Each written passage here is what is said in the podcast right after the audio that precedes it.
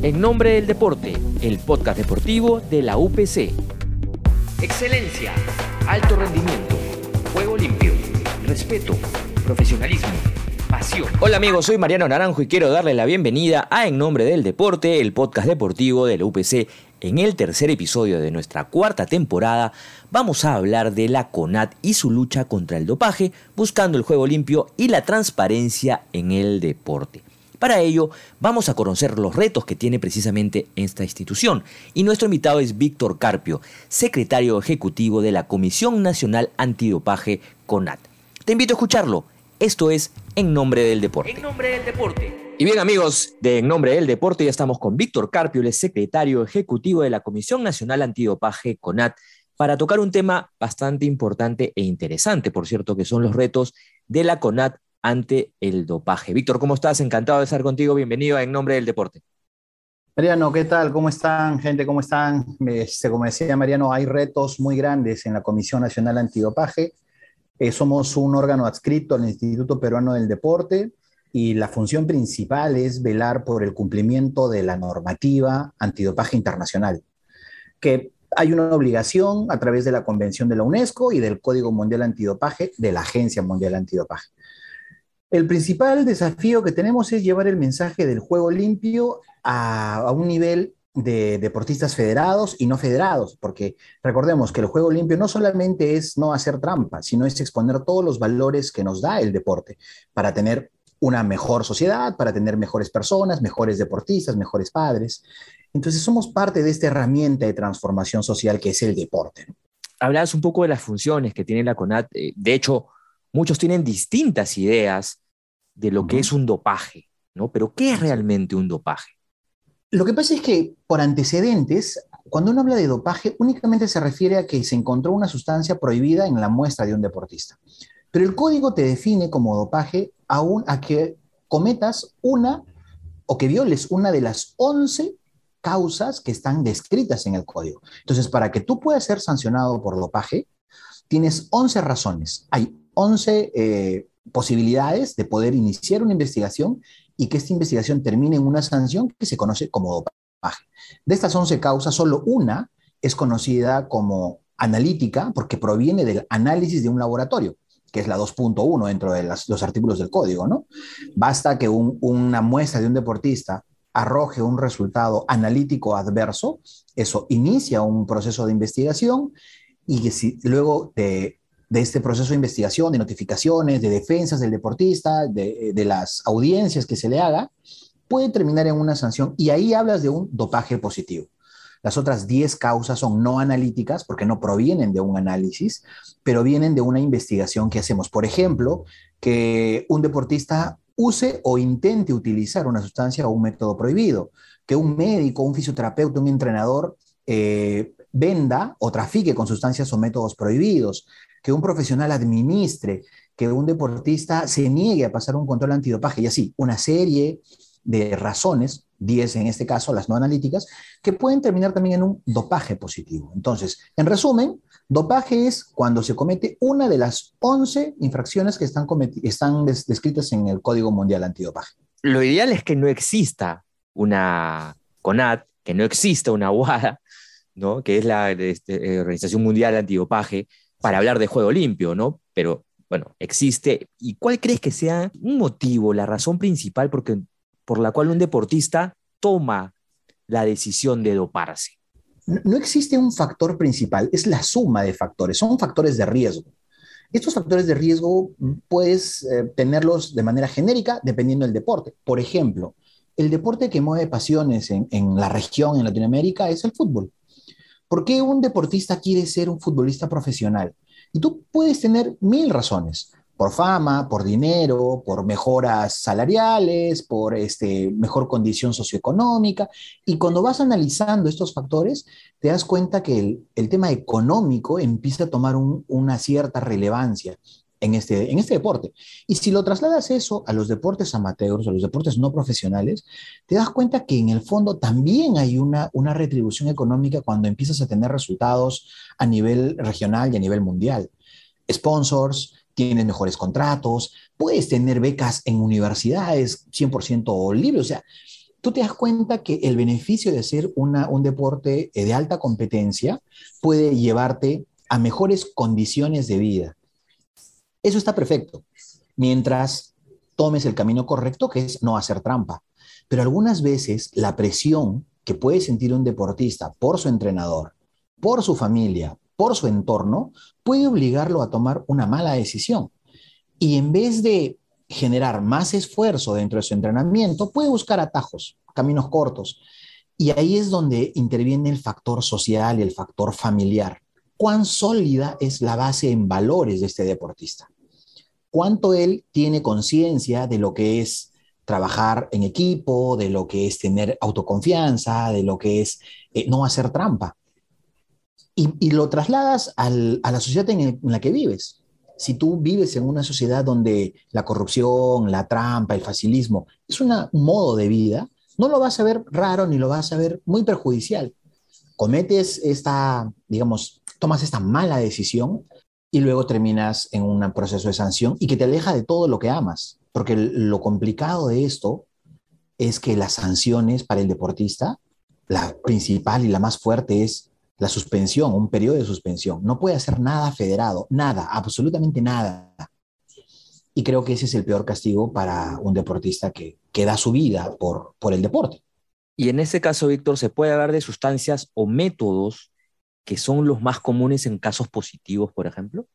Sí, o sea, cuando hablas de, las, de los, digamos, los resultados analíticos adversos, la estadística mundial te, te lleva a, a, ver que los anabolizantes son las sustancias que más se utilizan en los deportes en general.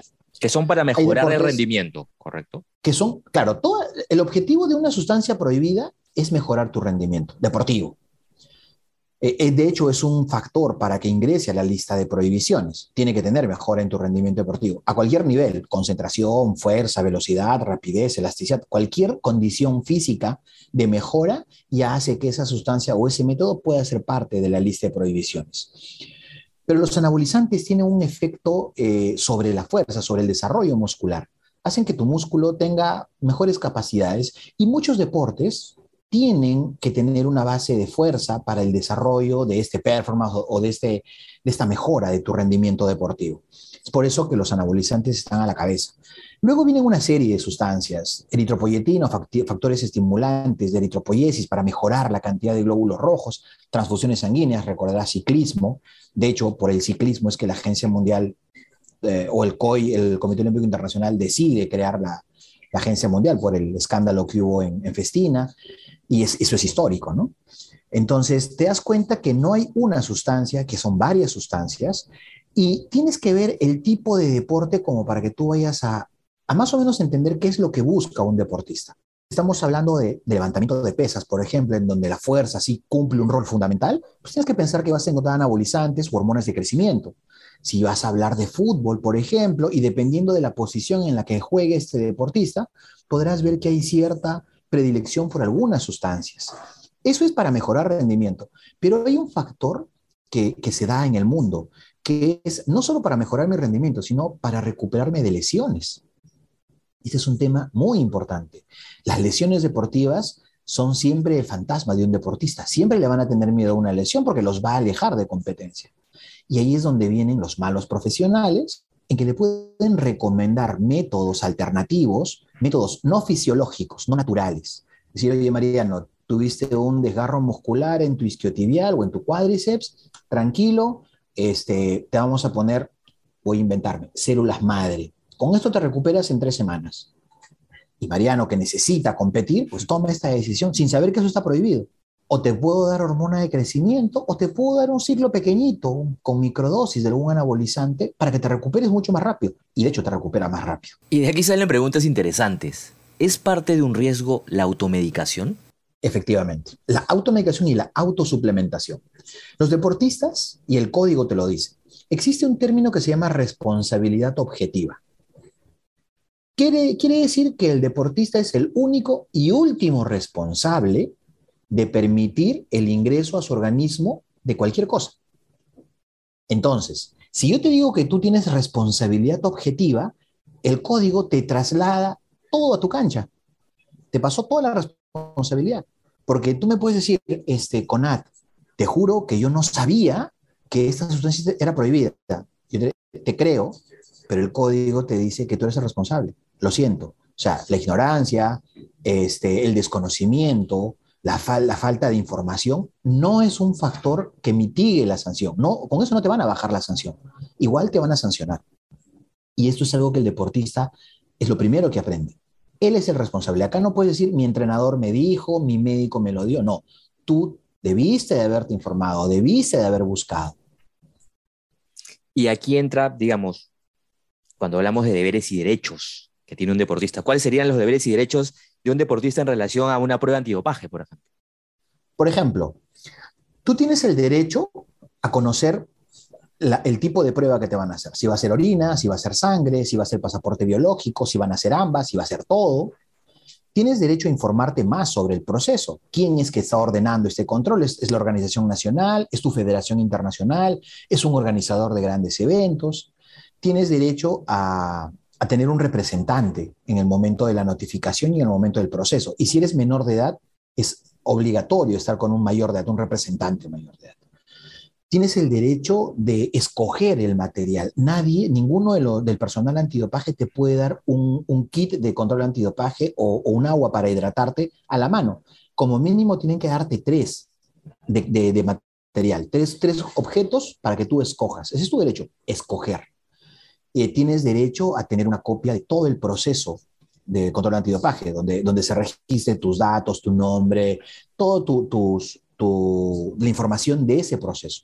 Tienes derecho a, en el momento del proceso, hacer un comentario una declaración si es que te das cuenta que algo salió de lo que dice el estándar de controles. Y eso es algo que los chicos lo tienen que tener claro. Ellos tienen el derecho de decir, ¿sabes qué? Este, empezaste a filmar mi proceso. Eso está prohibido. O entró gente que no estaba autorizada para ingresar. O perdí de vista mi muestra. Alguien la, la tomó. Y eso lo tienes, que, lo tienes que declarar. Si no lo declaras en ese documento, no va a tener un valor en una audiencia. Como dicen los abogados, lo que no está escrito no es de este mundo. Entonces, eso es algo que tiene que dar. Ahora, tienes deberes como de otorgar una identificación con, foto. El oficial te va a pedir que me des una identificación con foto. Puede ser tu carnet, tu DNI, tu pasaporte, dependiendo de dónde estés. Tienes también, eh, puedes llegar tarde o puedes demorarte en ir a la estación de control antidopaje, pero por razones válidas como una premiación. Si es que estás en un control en competencia, si te van a premiar, el control antidopaje se retrasa. Porque primero está la premiación, primero es escuchar tu himno o recibir tu medalla. Tienes el derecho o, también la, digamos, la, posibilidad de retrasar si es que estás en una entrevista para medios oficiales. Aquí no entra que hagas un TikTok, que hagas este, una, una videollamada con la familia, eso no, no cuenta. Pero si va a una, una empresa de, oficial de prensa, un medio, hacer tu entrevista, te, te, damos la libertad de que vayas a, a, que hagas tu entrevista, porque es tu momento. el, antidopaje no va en contra del deporte, al contrario, somos parte de todo este sistema y el único objetivo es velar porque esa medalla que ganaste es, es limpia, es una medalla que, que vino del esfuerzo. Y si te ganaron, aquel que vamos a controlar tiene que demostrar lo mismo, que ganó limpio y que es una medalla en base a esfuerzo y no a nada artificial que eso ya se basa un poco en el principio del olimpismo que, que ya todos conocemos, por ejemplo, ¿no? Así es. Eh, y digamos, ¿a qué deportistas se les realiza estas pruebas antidopaje? ¿Únicamente seleccionados nacionales, medallistas, federados o a cualquier persona? Sí, en realidad cualquier persona que esté federada este, puede ser seleccionada para pasar un control antidopaje. Esto que me preguntas dentro del proceso de control es como que la fase inicial de la selección de un deportista. Y es la pregunta de muchos deportistas, ¿por qué a mí y no a él? Eh, en realidad existen tres sistemas para seleccionar a un deportista. El primero y el más común, sobre todo en deportes colectivos, como fútbol, voleibol, básquetbol, es por sorteo. Entonces hay un grupo, hay un equipo A, un equipo B, y vamos a decir, vamos a sortear dos del equipo A, dos del equipo B. Entonces, aleatorio, metemos los nombres o los números, sacamos número 5, número 15, pasan control por el equipo A, número 2, número 6, pasan control por el equipo B, se acabó. Esa es una forma y es válida y se escrita en el estándar. La otra forma es por posición, o sea, por, por resultado. Y ahí van los deportes individuales. Ambos generalmente se usan durante las competencias, ¿no? Eh, vamos a hacer control al oro, plata y bronce. o vamos a hacer control a todas las mujeres oro de categoría 60 kilos, o a todos los hombres del primero al quinto puesto. Esa decisión de a quién controlar la tiene la autoridad de control, quien ordena ese control. Tú entenderás que los recursos no son ilimitados, entonces tratamos de priorizar. Dependiendo del evento, pues podemos irnos a un control por resultado, eh, oro, plata, bronce. Los sorteos son los que menos hacemos hoy en día porque no son muy eficientes. Y viene el tercer sistema que el que recomienda el sistema antidopaje, que es el dirigido. Un control dirigido viene de una investigación previa. De un seguimiento. Nosotros tenemos de un seguimiento, exacto. Por ejemplo, hay un deportista que es nuevo, es joven, nadie lo conoce y de pronto rompe un récord nacional de 15 años. Oye, eso no es normal, o sea, no es muy cotidiano que alguien rompa un récord nacional tan rápido. Y te puedo dar un nombre, a Alexia, la, muchacha de natación, esa deportista que es, que es espectacular en, en, sus, eh, en su performance. Alexia Sotomayor. Entonces ella rompe, Alexia Sotomayor, y ella rompe récords, y dices, esta, esta deportista tenemos que empezar a seguirla. Y le empezamos a seguir. Empezamos a ver sus competencias, si fue solamente un evento o si es que su performance con, se mantiene, si mejora. Analizamos si es que esta mejora deportiva tiene una lógica fisiológica en el tiempo, si es normal que alguien de 12, 13, 14, 15 años pueda competir con alguien de 20, 21, 22, que tenga pues 10, 12 años de vida deportiva contra alguien que tiene 4 o 5 son factores que tú vas a ver, factores físicos, factores sociales, cuál es el entorno del deportista, dónde se mueve, eh, qué, por ejemplo, las redes sociales nos ayudan muchísimo a nosotros para poder entender estos factores de riesgo sociales. Si es un deportista que lo vemos que tiene una vida social, una vida muy agitada, lo vemos en el sur, en discotecas, en las madrugadas, posteando o en, con amigos, pues la posibilidad de que se contamine o que consuma alguna sustancia es alta. Si vemos que un deportista federado acude a gimnasios eh, donde puede haber uso de sustancias prohibidas, este, porque es muy normalizado en nuestros gimnasios el, uso de estas sustancias, son factores de riesgo. Entonces, vamos sumando estos factores. Si viene de, con antecedente de un dopaje, también es un factor de riesgo o si vemos que sigue a páginas web o, a páginas de redes sociales que, promocionan anabolizantes o promocionan hormona de crecimiento o sustancias prohibidas, son factores de, riesgo que se van sumando. Luego hacemos un análisis del deporte, de su, de su momento deportivo, de su mejor prueba en el año y empezamos a hacerle controles para que llegue limpio a su evento, ¿no? Y que, demuestre que su performance es, está basado en entrenamiento y esfuerzo. Esto era, o sea, es un trabajo sumamente minucioso el que realizan ustedes. ¿no? Es una investigación que, seguimos, seguimiento, tú lo dijiste, la palabra es seguimiento, inteligencia. Para la Agencia Mundial Antidopaje es seguimiento e inteligencia del desarrollo deportivo. Y con todos estos avances tecnológicos que hay, hoy es complicado evadir un resultado. Hay que ser honestos, ya. El antidopaje estará unos 10 a 12 años en desventaja con, la, con los nuevos métodos pero esto no quiere decir que, nunca vamos a poder alcanzarlos. De hecho, si tú analizas eh, los, los eventos olímpicos, las Olimpiadas, tú te das cuenta que previo al inicio de cualquier Olimpiada empiezan a salir resultados positivos de Olimpiadas pasadas. En Tokio vimos que muchos oros olímpicos de Río y de Beijing este, se perdieron. ¿Por qué? Porque en ese momento la tecnología no permitía detectar lo que hoy día sí detecta. Lo que pasó con Rusia, independientemente de lo que está pasando ahora, lo que pasó con Rusia Esos saltos tecnológicos permiten que la lucha contra el dopaje, si bien es cierto, tenga un desfase, no es que se pierda, porque finalmente lo que tú haces es, en el tiempo, esperas que tu salto tecnológico en la lucha también se dé. Hoy día tenemos un gran enemigo que es el dopaje genético que en la región no es que sea muy utilizado porque entenderás que modificar genes y modificar este, células no es algo que sea muy, muy, muy barato, no es, costoso. Entonces no, no vamos a tener dopaje genético pronto en la región, pero en el mundo sí hay. Entonces, uno de los, de los enemigos más grandes hoy día de la lucha es el dopaje genético. Y se está trabajando y se está invirtiendo mucho desde el 2019, 2020 en colectar muestras y en estandarizar procedimientos para poder detectar este dopaje genético, que es un gran desafío para, para el mundo en general. Y ya que mencionas esta palabra, desafíos, ¿qué desafíos tiene hoy la CONAT? Sea a nivel institucional, sea a nivel económico, sea a nivel estructural. Voy a, a permitirme contarte que a nivel de Latinoamérica, o sea, como región, tenemos uh, algunas complicaciones para estar en cumplimiento con la normativa internacional. Te contaba que, que, como país tenemos una obligación con la Convención de la UNESCO de lucha contra el dopaje en el deporte, que somos firmantes desde el año 2006 con, con obligaciones como Estado. Una de estas obligaciones es realizar controles antidopaje, contratar con laboratorios acreditados, tener este, libertad para poder educar, sancionar y controlar. Y con el Código Mundial Antidopaje, que es, digamos, la parte operativa pura de, de, del control antidopaje, nos exigen algo que se llama independencia operacional. La región en general, casi todas las organizaciones antidopaje, son creadas dentro de los aparatos estatales, dentro de los ministerios del deporte o las secretarías del deporte, o en nuestro caso dentro del Instituto Peruano del Deporte. Tú tocaste un tema, Rusia.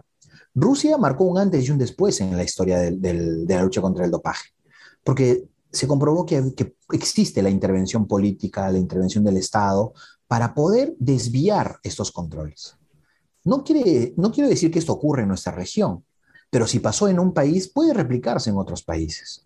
Y lo que quiere el, el Código Mundial Antidopaje, lo que quiere la Agencia Mundial, es no tener ningún tipo de riesgo para que pueda existir este tipo de desviación. O sea, una intervención pide, política, digámoslo. Así. Política, política, política, de momento, porque te interesa algo en particular. ¿Eso cómo lo logras? Con la famosa independencia operacional. Para que tú seas, para que tú tengas independencia operacional, no tendrías que estar dentro de un aparato estatal. Eso no quiere decir que vas a ser un paria, no. Pueden supervisarte, deben supervisarte. Eso, es algo claro, para que exista transparencia económica y que hagas el cumplimiento de los, de los programas. Pero no puedes seguir las normas que te dicte el Estado porque empiezas con las trabas de la propia burocracia que tenemos como, como aparato estatal. Hacer una contratación es complicada, es complicada, y más aún cuando tocas un término tan especializado como controles antidopaje. Porque el gobierno y en general el aparato estatal tiene otras prioridades, tiene otros, otros desafíos como, como institución, y el antidopaje es uno más, muy pequeñito, porque estamos enmarcados dentro del deporte federado y dentro del deporte de alto rendimiento, fundamentalmente los controles, que hace difícil uh, hacernos sentir o hacernos escuchar a nivel de órganos políticos, órganos de gobierno. Uno de los desafíos más grandes que tenemos es en el cumplimiento del Código Mundial Antidopaje, no caer en lo que llamamos el no cumplimiento.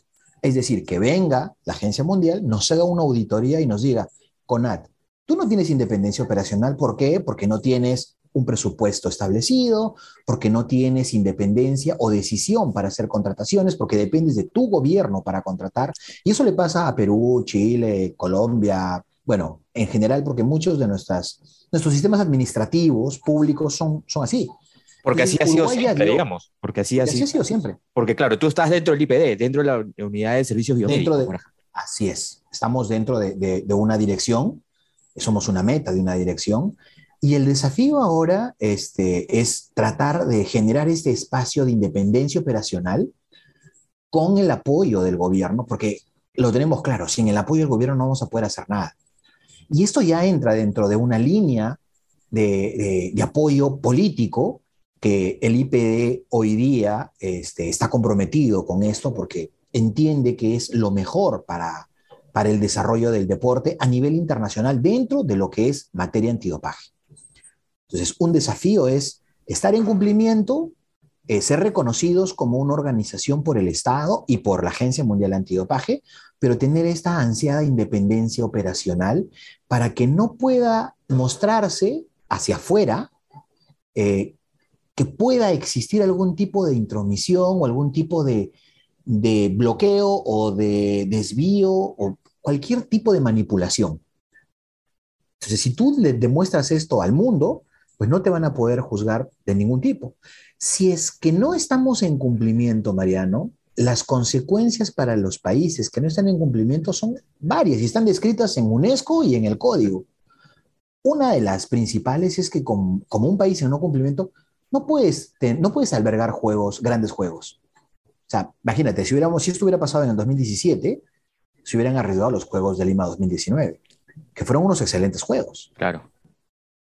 tú y yo lo conocemos bien. ¿Pero por qué? Porque cumplimos con lo que decía la normativa antidopaje de ese entonces. Hoy día tenemos un código 2021 que es más estricto, que pero, pone, pone, en riesgo los gobiernos. Pone en riesgo los eventos que están planificados, por ejemplo, los, en el 2024. Por ejemplo, Ayacucho podría, Ayacucho. podría verse. Por supuesto. O, los eventos que hagan las federaciones nacionales por encargo de las internacionales, un Panamericano de ciclismo, un Panamericano de pesas, eh, eh, te pone en riesgo. La participación de tus deportistas en Santiago 2023 está en riesgo. No es que no van a competir, sí pueden competir. Y tú sabes de, de las banderas, banderas blancas o cuando vas no como país, sino vas como, no vas como comité olímpico, ¿no? O sea, creo que ese es el riesgo de, de no tomar decisiones para, para una mejora continua, para estar en, en, línea con lo que dice la normativa internacional y siempre bajo la supervisión del gobierno, porque sin apoyo del gobierno, una organización antidopaje no va a poder avanzar. Eso ya está comprobado. El gobierno tiene que supervisar y tiene que invertir. No es un gasto, es una inversión, porque educamos, controlamos y sancionamos.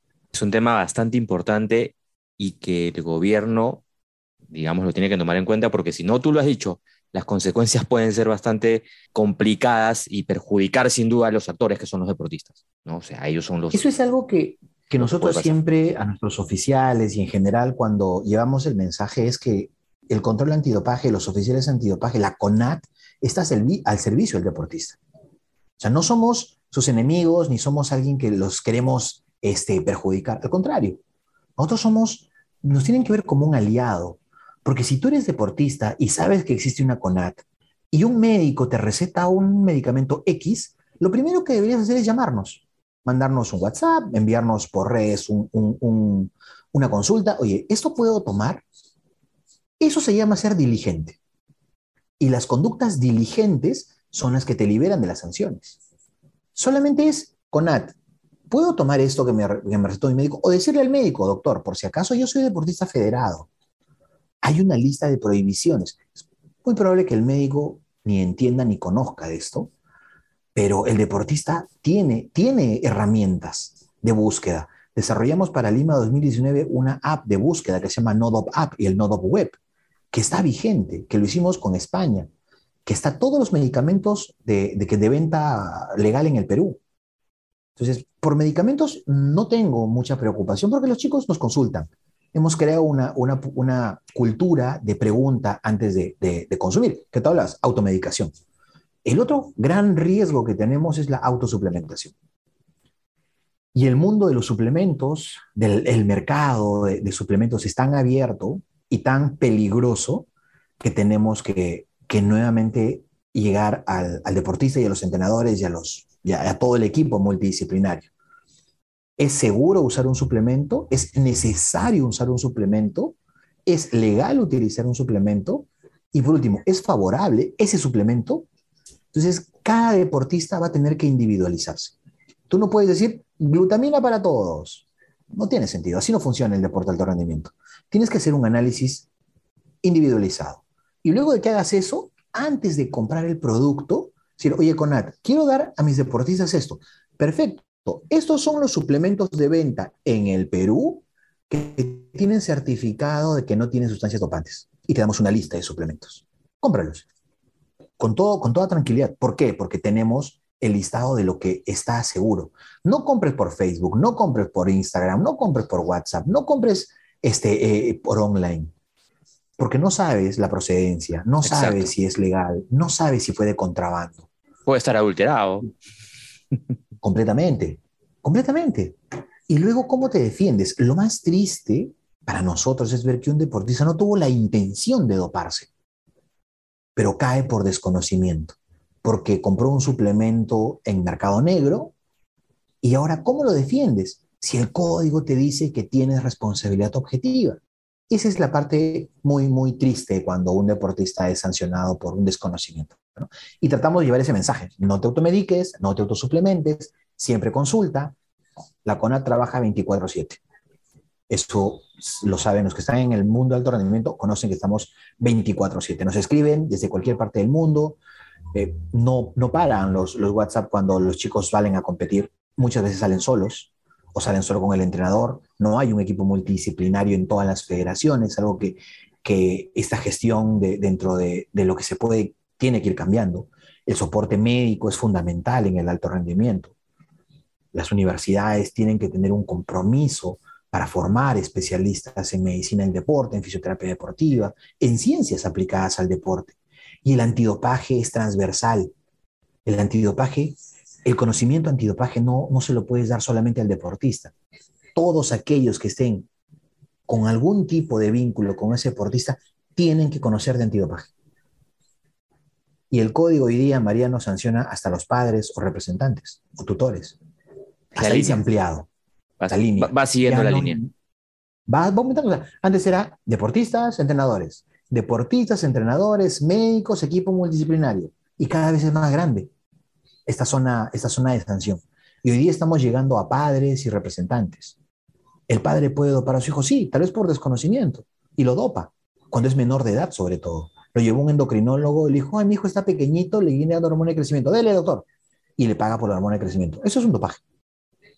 Y si el, si el chico es federado, le encontramos con hormona de crecimiento, ¿quién te dio? El médico. El médico no está en el sistema deportivo. El médico, el endocrinólogo, él va a seguir recetando porque él no tiene por qué limitarse, si es que no le informaron que el deportista era federado. Pero el papá sí, porque el papá ve- vela por el crecimiento de su, de su hijo, y- que es un deportista. Y entra en este proceso de investigación y terminan siendo sancionados. Y bien amigos, llegó el momento de la secuencia esperada. La pregunta experta. Hola, soy Arturo Chávez, atleta olímpico en salto alto. Y mi pregunta sobre el doping es si existen métodos para determinar si un deportista ha estado utilizando algún método de doping genético o de doping de células y si, lo, si las hay, cuáles son. ¿Cómo estás, Arturo? Buena pregunta. Es di- difícil de, de responder. Justo lo conversábamos eh, con Mariano, pero sí hay, hay métodos. Eh, es muy técnico, pero en términos generales lo que busca el laboratorio es eh, el secuenciamiento genético de, de las células y eso lo sacas a través de sangre. Cuando tú utilizas una sustancia, o en este caso, un dopaje genético, alteras los genes. Los genes tienen una función principal, producir proteínas. Y estas proteínas tienen una función principal, es estructura, en este caso de un músculo. Todo eso, toda esa, esa secuencia de eventos dejan señales, dejan, dejan marcadores. Y estos marcadores se conocen hoy día dentro de los RNA-M, que son los microRNAs o micro, este, micronucleótidos. ¿no? Eso es lo que buscamos en el dopaje genético. Los RNA-M o microRNA que han sido, eh, digamos, expresados o se han formado producto de una intervención sobre una base genética eh, o sobre, una, sobre una, un segmento de, de gen para cambiar la expresión de una proteína. Esto es muy complejo, pero esto lo, tenemos, lo podemos ver como una fábrica. Una fábrica produce mil proteínas por día. Si yo cambio esta fábrica y le pongo más trabajadores o incremento la energía eléctrica o amplío la fábrica, voy a tener ya no mil, sino diez mil proteínas. Eso es lo que hace un gen. Expresa y hace que tu fábrica se incremente, pero no de manera natural, sino de manera artificial. Y lo que buscamos es esa señal, ese, ese camino que dejó, ese rastro que dejó mediante estos microRNAs, que es lo que se está buscando hoy día en, dopaje genético. Hola, ¿qué tal? Soy Joel Mego, deportista de levantamiento de pesas. Y mi pregunta para el doctor Carpio es ¿por qué siguen saliendo positivos algunos deportistas de élite mundial que están capacitados e informados sobre el tema del dopaje? ¿Cuál cree usted que sea la razón? Gracias, Joel, y por la pregunta. Es una pregunta, también la, discutimos en, la conversación que teníamos, Mariano. Es difícil de responder porque no hay una causa que, que se haya detectado. Es una suma de factores. Eh, creo que cuando ya llegas a cierto nivel internacional, cuando ya tienes un, nivel elite, como decía Joel, y ¿Qué es lo que te puede, te puede orillar a que tomes una mala decisión? Ya no es el conocimiento, porque es claro, para que tú llegues al alto rendimiento, al nivel elite, conoces perfectamente el sistema de control, conoces perfectamente cómo es un proceso, cómo es, qué tipos de muestras, los tiempos, sabes demasiado como para cometer un error por desconocimiento. Y ahí yo veo dos, dos puntos importantes. Autoconfianza, porque conoces tanto del sistema que crees que lo puedes vulnerar, uno, y, pasa esto, ¿no? Oye, no me vienen a controlar. Mm, tal vez vengan en, en, abril, así es que en marzo voy a hacer un microciclo y juegas a tu suerte. Es uno de los factores. Autoconfianza, no me, no me han descubierto, ya llevo cuatro años y, y voy a seguir engañándolos. Te hacemos un control y se acabó. El otro factor puede ser la presión. La presión por no perder lo que ya tienes. Y eso tiene que ver mucho con, tu, sistema o con tu estado de, aceptación derrota, de, de, aprender a perder, de ser inteligente emocionalmente, de no deprimirte si es que no te salen bien las cosas en el entrenamiento o de recuperarte de una lesión. Entonces, ese factor de no perder lo que ya tengo, creo que también juega un rol importante en la toma de una mala decisión al momento de, cometer un dopaje.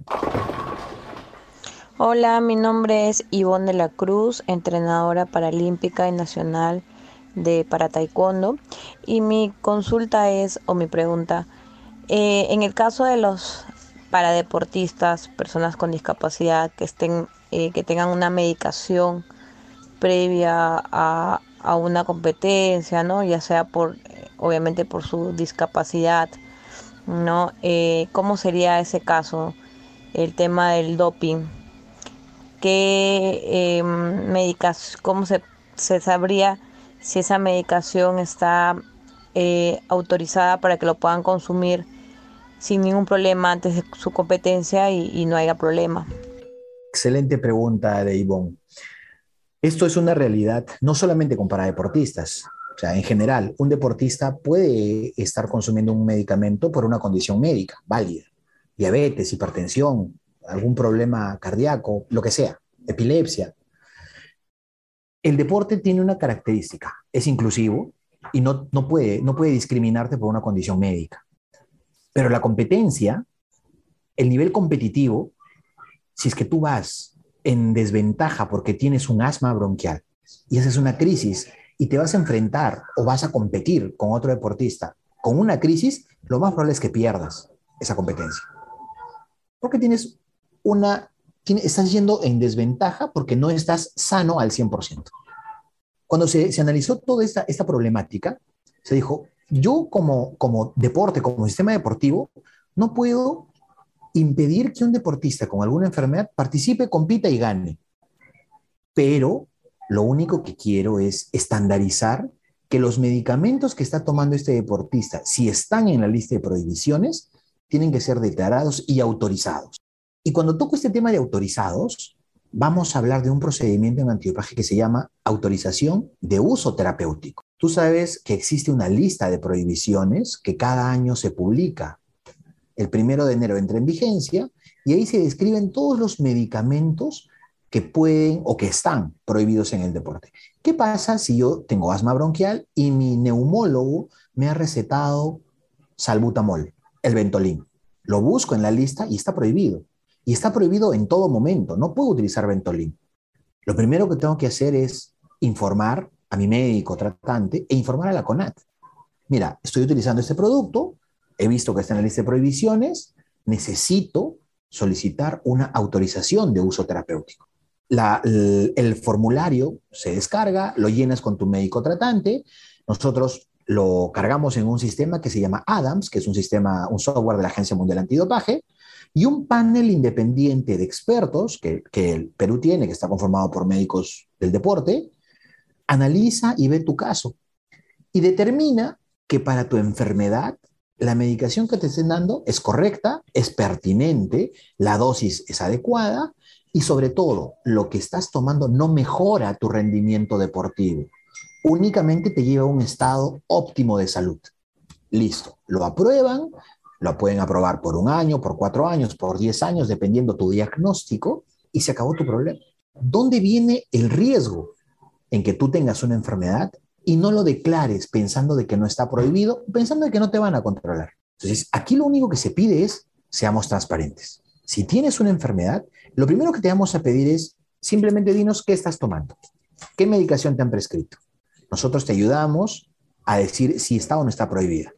Primer punto, definir que esté prohibido o no que no esté prohibido. Segundo punto, te ayudamos a formar todo tu expediente, generas todo un expediente con tu médico tratante, te ayudamos en el proceso de elevarlo al panel de autorización de uso terapéutico lo cargamos en el sistema Adams y te ayudamos a corregir algún fallo en el proceso si es que faltara un examen, una radiografía, una resonancia, una ecografía, un informe médico, lo que sea, lo que falte para que te den tu, tu autorización, te acompañamos en este proceso. Pero la obligación es del deportista, no de la federación, no del entrenador, no de la CONAC. Es el deportista quien tiene que solicitarlo porque él es el que toma el medicamento. Y con eso te vas a librar de cualquier tipo de sanción, porque ya está estás exento de, de una sanción por esa sustancia que la declaraste y fue autorizada. Y así llegamos al final de nuestro segmento, la pregunta experta, en nombre del deporte. Seguimos ahora con, con más preguntas de mi parte. Tú hablabas de, de, las consecuencias que tiene el hecho de salir positivo en una prueba, que puede incluso llevarte a que no compitas más, hablamos de una sanción de por vida. Pero Así es. ¿Hay algún respaldo al deportista en, en, este tipo de casos? Ok, yo salí positivo, ¿alguien me respalda? El código es, en, en ese, en ese aspecto, es uh, muy duro. Eh, cuando tú conversas con abogados eh, de civiles, administrativos, penales, tienen esa visión. El Código Mundial Antidopaje es muy sancionador y cada vez es, su espectro de sanción es más grande y cada vez es más estricto, porque siempre buscamos como seres humanos la salida más fácil a cualquier problema. Y el respaldo que tiene un deportista que comete un dopaje de manera intencional, porque en el proceso, Mariano, uno tiene que buscar la intencionalidad. No es igual sancionar a un deportista que sabía que utilizando boldenona o nandrolona o estanozolol o hormona de crecimiento para ganar una competencia, que sancionar a un deportista que realmente se contaminó porque no obedeció, porque compró un producto a ciegas. Ah, no puede ser la misma sanción en, o no pueden las mismas consecuencias, pero ambos van a ser sancionados, no tal vez con la misma severidad. Pero el código no te permite que el Estado, por ejemplo, eh, le otorgue defensa al deportista, porque estaría diciendo en contra de la convención del deportista que intencionalmente se dopó del deportista que intencionalmente hizo algo. Este respaldo, lamentablemente, no, no es un respaldo activo, no es un respaldo real que vaya a tener ni del IPD, ni del Comité Olímpico, ni de la Asociación Nacional Paralímpica, incluso ni de las federaciones. Se le puede guiar, se le puede orientar en cómo son los procesos de sanciones y cuáles son las consecuencias de esos procesos de sanciones, pero no podemos, por ejemplo, contratarle un abogado y pagar un abogado para que lo defienda a costa de, de recurso de, del gobierno o de una federación o del Comité Olímpico, porque estaría diciendo en contra de lo que dice la convención. Apoyo moral le puedes dar si es que realmente compruebas de que no fue un dopaje intencional. Pero si fue un dopaje intencional, premeditado, con alevosía y en concertación con el médico, el entrenador, el, ¿dónde podrías apoyar? Y aquí se abre una, una línea interesante que se está dando en muchos países que es la sanción penal del dopaje. Y te pongo, te pongo un ejemplo claro. Yo trabajo en el gobierno, me dan un dinero y lo uso mal. Eso me va a sancionar, me van a sancionar administrativamente, civilmente, y es muy probable que pidan pena privativa porque no use bien ese recurso. Y yo me tendré que defender. Y es muy probable que vaya a la cárcel. ¿Por qué? Porque utilicé mal un recurso que era de todos, un recurso que viene del erario público. Que tenía una, que tenía una finalidad. Que tenía, tenía, una finalidad, exacto, tenía una finalidad. Y yo hice todo menos esa finalidad. Pero puede ser que en un deportista el, el gobierno invierta. Y lo invierte dándole partidas a las federaciones. E incluso invierte dándole dinero directamente al deportista. En estos programas de apoyo al deportista. Y nos damos cuenta que en un periodo de un año le dimos 150 mil soles a un deportista. Entre viajes, alimentación, atenciones, etcétera, etcétera, o sea, todos los beneficios que le pueda dar. 200 mil, 500 mil soles un deportista. Y este deportista se dopa intencionalmente. ¿Tú considerarías que no debe tener ningún tipo de consecuencia fuera de la deportiva? No, por supuesto. Y ahí entran, y ahí entran todo, toda esta, esta zona gris, ¿no? Que, es, que, está muy debatido hoy día. ¿Lo podrías meter a la cárcel? ¿Lo deberías meter a la cárcel? Porque utilizó un recurso que yo se lo di para entrenar y él sabía perfectamente que no debía de doparse. Se lo dije, lo firmó, lo aceptó, leyó la letra chiquita y a pesar de eso no hizo caso, se dopó intencionalmente. Entonces, esta, esta tendencia hoy día de penalizar el dopaje es toda una corriente. China sanciona con cárcel, Alemania sanciona con cárcel. El tiempo que, te, que es tu suspensión, te vas preso. Son otras condiciones, son otras realidades, los niveles deportivos son distintos. Es como para la que le pienses más. Es como para que lo pienses La- más. Finalmente, mira, voy a invertir en, en- en tu preparación para los Juegos de París 3 millones de dólares. Pero si me fallas con un dopaje intencional, el tiempo de sanción te vas preso. Tú vas a pensarlo cinco veces si realmente quieres entrar no solamente a una consecuencia deportiva, sino a una consecuencia penal, al margen de, la- de las consecuencias de divulgación pública. Porque yo creo que en tu caso, como en el mío, nuestros padres nos han dado un apellido limpio. Y tú quieres terminar así con tus hijos. Y no es nada agradable que de pronto salga el apellido y el nombre del deportista publicado que fue sancionado por dopaje, que hizo trampa. Y eso va a quedar en un estigma por muchos años. Recuerda lo que pasó con Gatling en el último mundial, cuando le ganó a Bolt. Un estadio completo, de- después de que le ganó a Bolt, ni un solo aplauso. Todos fueron pifias. ¿Por qué? Porque nunca le perdonaron su dopaje. Exacto. Ese es el claro ejemplo de que estás estigmatizado hasta el día en que te mueres. No importa cuánto ganes. Y nosotros como seres humanos siempre vemos lo negativo. No importa que hayas hecho 100 medallas de oro. Basta que tengas un error y eso va a marcar el resto de tu vida. Porque así te van a ver. El tramposo. Armstrong. Ah. ¿Quién le podría dar un voto de confianza a Armstrong? ¿Quién le podría volver a creer? Ese es el riesgo de la divulgación pública y el sometimiento al juicio popular, ¿no? Al juicio social. Decir, oye, fuiste, te dopaste, eres tramposo, no confío en ti, no te creo, este, te alejo, no, no eres bien visto. Pero aquí en el Perú per- perdonamos, ¿no?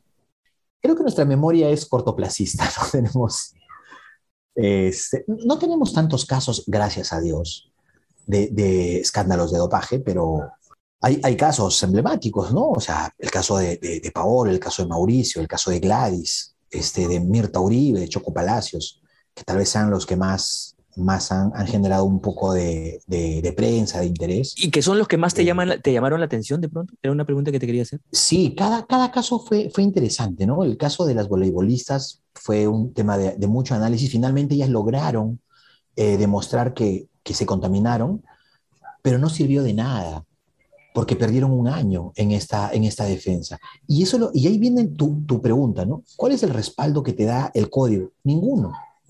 No hay una, una, una recompensa o, o hay, no, hay, no hay nada que te asegure que te van a, a devolver lo que dejaste de percibir. Porque Choco Palacios jugaba en, en el extranjero y todo el tiempo de suspensión, y Mirta jugaba acá, y todo ese tiempo de suspensión no pudieron desarrollarse como deportistas. ¿Quién les devuelve el tiempo de no haber hecho deporte, el dinero de no haber hecho deporte? Esa parte es muy gris, no está clara. Hay iniciativas de poder generar cambios en esto, pero es muy difícil porque entramos a, la subjetividad de ¿tuviste la intención o no tuviste la intención? ¿Realmente te puedo creer que fue por desconocimiento? Entonces, eso aún Ya, se está... es, ya está es el beneficio, es el beneficio de la duda y, y ahí viene La una duda. pregunta, ¿no? O sea, ¿cómo pruebas que un deportista, digamos, es inocente si da un resultado analítico adverso? Voy a poner el ejemplo de, de voleibol y vamos a hacer la comparación con fútbol, con, con Paolo, ¿ya? Ambos casos que, que, que fueron muy, muy conocidos. Las deportistas de voleibol viajaron a México, comieron carne en México y se fueron hasta Tokio a hacer al, al premundial, ¿no es cierto? Al, al preolímpico. Ujú. En esta ruta eh, comen carne, se contaminan con clenbuterol, que es un anabolizante, que es lo que les marca en Japón, inician un proceso, la suspenden porque la sustancia era un anabolizante e inician toda una defensa. ¿Cuál fue su defensa? Demostrar que la carne que consumieron estaba contaminada.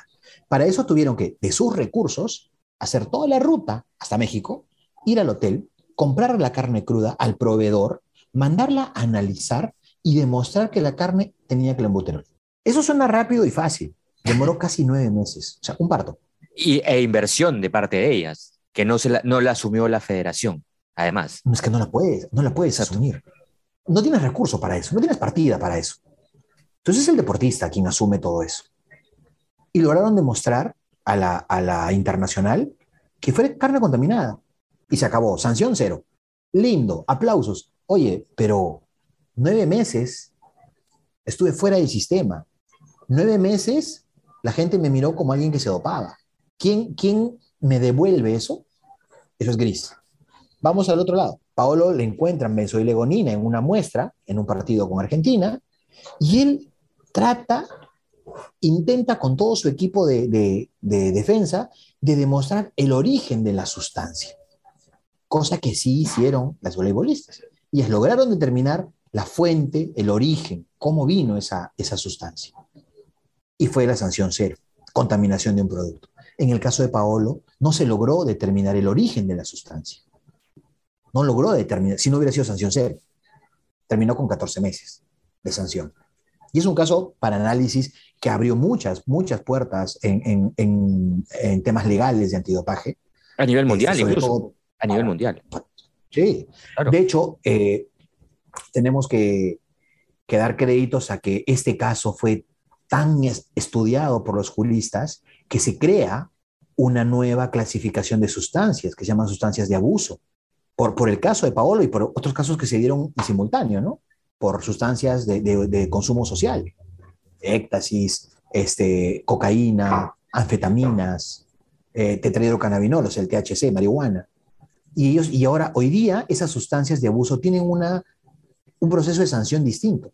No le vamos a dar ni cuatro ni dos, le damos tres meses de sanción, demostrando que fue consumido o que entró a tu cuerpo fuera del contexto deportivo, en un ambiente social, que no benefició tu rendimiento deportivo. Donde entran a tallar un poquito estas drogas sociales, es decir, yo hoy día me voy a tomar con mis amigos y algo entró a mi cuerpo. Es tu derecho, o sea, voluntario o involuntariamente es tu derecho, o sea, nadie te va a juzgar porque puedas consumir una u otra sustancia. Nadie te la va a recomendar, pero eres adulto y tienes tu decisión. Pero tienes que demostrar que ese, ese ingreso, esa sustancia fue fuera de un contexto deportivo. Y sobre todo, que no tuvo ningún efecto en tu rendimiento deportivo. Si es así, la sanción es de tres meses, pudiéndose reducir a un mes. Todo esto que te cuento sale a raíz del caso de Paolo y de otros, de otros deportistas que sufrieron porque se les encontró una sustancia como benzoilegonina y en ese entonces el código no contemplaba esta variante, porque es claro que en el caso de Paolo no hubo una ganancia de rendimiento deportivo por esa sustancia. O sea, nadie va a discutir ni va a decir que él mejoró su juego porque le encontraron. Eso es claro. Pero la norma en ese momento no lo ayudó. ¿Y si la norma estaba, o sea, él tenía que un mes de sanción? Un mes. O sea, le daban tres meses y tenía que entrar a un programa de rehabilitación. Uh -huh este, consensuada y bajaban a un mes. Pero ahí hay otros contextos, ¿no? Porque eso es, claro. estamos hablando de un deportista que, que consume. Sabemos que Pablo no consume. Exacto. Entonces se hubiera quedado en tres meses. Pero hubiera sido mucho menor que 14 meses. Para ya ir terminando, Víctor, eh, nos hablabas hace un momento de la lista de sustancias prohibidas que existe en la página web, que existe una aplicación. Esa es la manera correcta de que un deportista, y además no deportista, pueda acceder a ella, ¿verdad? La forma más simple es googlear la lista de prohibiciones 2022, la tienes en casi 9, 10 idiomas, está en español. Recordar que las normas antidopaje y el sistema antidopaje se, se basa en inglés y francés como idiomas oficiales, pero están validadas para, para español. Ante una controversia, prima la, la versión en inglés. La puedes bajar y la tienes en tu celular, en PDF, la lista completa. Puedes eh, de manera eh, navegar y, y buscar dentro de la página web de la Agencia Mundial la lista. Pero también hay aplicativos móviles como el Nodop App. Este Nodop App lo puedes descargar en tu celular y puedes hacer búsquedas en tiempo real de medicamentos que te estén recomendando.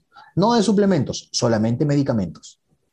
De, venta legal en el país, que Vigemit, que el Ministerio de Salud, aprueba y autoriza. Tú buscas prednisona y te va a salir prohibida en competencia. Tú buscas este, eritropoyetina, prohibido en todo momento. ¿Qué pasa? O sea, no solamente es tener eso ahí. Una vez que yo tengo eso ahí, es mi alerta, es mi bandera roja. Oye, ¿qué hago? Necesito esta sustancia. CONAT, ¿qué puedo hacer? Ah, hagamos una autorización de uso terapéutico. Cerraste el ciclo. Pero ¿dónde empieza? En la diligencia del deportista. Busco la sustancia. Si me complico porque el nombre es muy raro, porque la letra del médico es incomprensible, que muchas veces ocurre eso, pregúntale a CONAT. Le tomo una foto a mi receta, le digo, oye, CONAT, me han recetado esto. ¿Es permitido o no es permitido? Si es permitido, tranqui, sigue. No, no es permitido, hagamos esto. Herramientas hay, procedimientos hay, la disposición hay. Lo único que pedimos es que el deportista entienda que tiene responsabilidad objetiva sobre todo lo que entra a su cuerpo y tiene que ser diligente. Esas son las dos condiciones para librarnos de sanciones.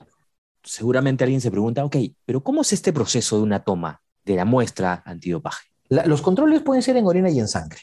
¿ya? En sangre es como cualquier muestra de sangre que te sacan en un laboratorio. Los principios básicos de un control es que te puede, se pueden hacer en cualquier momento y en cualquier lugar y sin previo aviso. O sea, no es que te vamos a avisar, este Mariano, vamos a ir el viernes a tu casa a las 10, por favor, nos esperas. Eso no existe.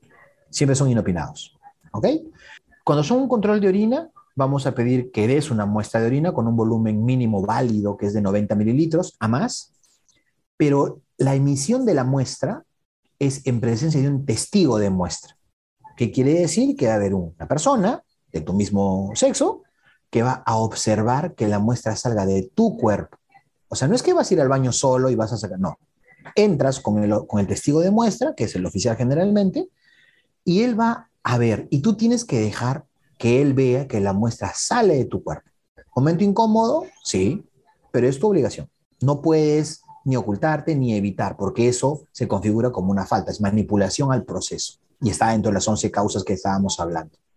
Una vez que tienes tu muestra válida, vas a guardarla en un kit, en un contenedor que tiene un sistema de autosellado que únicamente se abre en el laboratorio. El laboratorio la analiza y nos dice negativo o con un atípico o con un adverso. Y ahí vienen todos los procesos que hemos conversado. Lo más resaltante de un proceso de control antidopaje es que nadie debe de tocar tu muestra. Entonces ahí me preguntarán, oye, ¿y los atletas con amputación? Muchos atletas con amputación hacen sus procesos solos, muchos. Pero en caso de que no lo puedan hacer o porque el deportista tuvo una lesión en la mano que le impide manipular, puedes tener un representante y le encargas al representante que haga el proceso por ti, la manipulación de tu muestra que la, que guarde en los frascos A y B, o incluso le puedes pedir al oficial de control antidopaje que te asista. Cualquier modificación al proceso se registra en el formulario. El deportista autoriza que el oficial o el representante manipule y es sigue la muestra. Es como un acta. Es como un acta. Es un acta. Es una declaración jurada. Una vez que tú firmas eso, aceptas que todo lo que se encuentra en esa muestra vino de tu cuerpo. Ahí cierras responsabilidad objetiva. Porque es tu muestra, sí, sí es mi muestra, acá está mi firma. Lo que encontré ahí es tuyo. Ahora échate a pensar, ¿cómo llegó eso a tu, a tu cuerpo? Si es que encontramos una sustancia adversa. Para cerrar, Vic, ¿cuál es el mensaje final para, para los deportistas, entrenadores, preparadores físicos? Están todos involucrados en el circuito, digamos, deportivo. para, universitario, sobre todo. Exacto, para educar, para, para, educar, para evangelizar el peruano puede decir, sí, me voy a Cusco, me tomo un mate de coca y hemos visto casos, ¿no? O sea, ¿cómo tratar de evitar estas acciones desde el apoyo, desde el soporte de la CONAT? Creo que, la palabra que, tú usaste es válida. Tenemos que educar. Esta, esta función de educar, la, la educación es, creo que la única herramienta que nos podrá garantizar el dopaje voluntario, el dopaje consciente. Y también te ayuda a prevenir el dopaje inconsciente, el involuntario. Después de que tú educas, tienes la, fase de controles, que es la disuasión, ¿no? Es un efecto disuasivo. El control es un efecto disuasivo, porque no puedes controlar a todos. Pero entre la educación y el control, todo ese, ese, espacio que se genera, está el soporte que damos como Organización Nacional Antidopaje. La CONAT es una organización que vela que el deportista tenga el derecho de competir en un ambiente libre de dopaje, que su competencia sea justa, que sea en igualdad de condiciones. Para eso hacemos controles. Y sobre todo, nuestro soporte 24/7 para resolver cualquier tipo de duda que se genere. Lo peor que puede hacer un deportista, un entrenador, un médico, un fisioterapeuta, un psicólogo, un nutricionista, es no preguntar. Si tengo duda de una sustancia, no debo de adivinar o no debo de presuponer que, no, esto no va a pasar nada. Mentira. Consulta. Porque eso te deja una evidencia que fuiste, ¿qué? Diligente.